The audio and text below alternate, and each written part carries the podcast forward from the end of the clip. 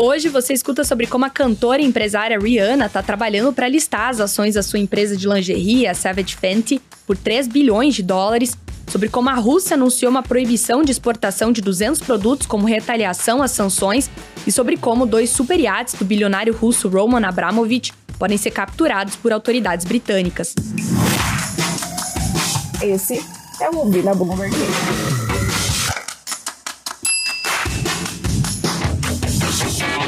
Cantora e empresária de moda Rihanna está trabalhando com consultores em uma oferta pública inicial de ações que pode avaliar sua empresa de lingerie, a Savage Fenty, em cerca de 3 bilhões de dólares ou mais, segundo pessoas a par do assunto que falaram com a Bloomberg. Uma listagem pode acontecer ainda esse ano, segundo uma dessas pessoas. A Savage Fenty não tomou uma decisão final sobre o IPO e os seus planos, incluindo o melhor momento para isso acontecer.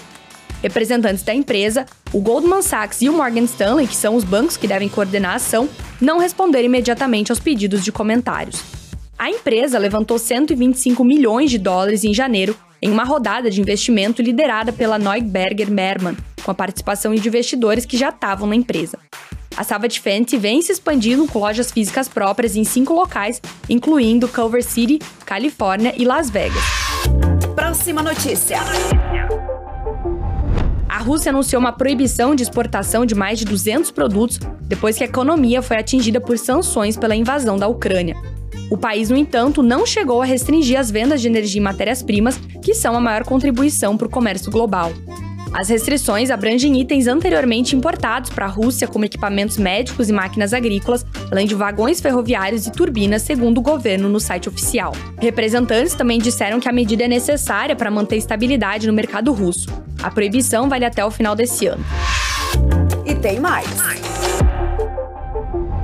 Os dois superiates de Roman Abramovich foram para alto mar na semana passada, quando o bilionário proprietário do Chelsea Football Club ainda não tinha sido atingido por sanções de nenhum governo ocidental. Isso mudou na quinta-feira, quando o Reino Unido impôs um congelamento total de ativos e proibição de viagens a Abramovich e outros seis indivíduos russos. O governo do primeiro-ministro britânico Boris Johnson intensificou dramaticamente as sanções contra os russos em resposta à invasão da Ucrânia. O iate Eclipse de Abramovich deixou San Martin, no Caribe, há uma semana, em uma viagem transatlântica e estava no norte das Ilhas Canárias na tarde de ontem, segundo dados coletados pela Bloomberg.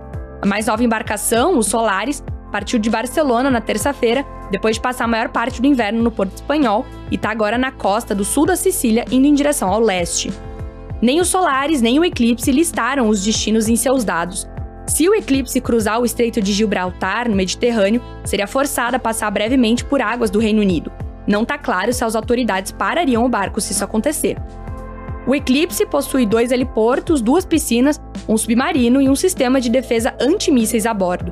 Concluindo em 2010, era o maior superiate do mundo na época. Ele vale cerca de 570 milhões de dólares, de acordo com o índice de bilionários da Bloomberg. Gostou do conteúdo? Então não deixe de se inscrever na nossa newsletter.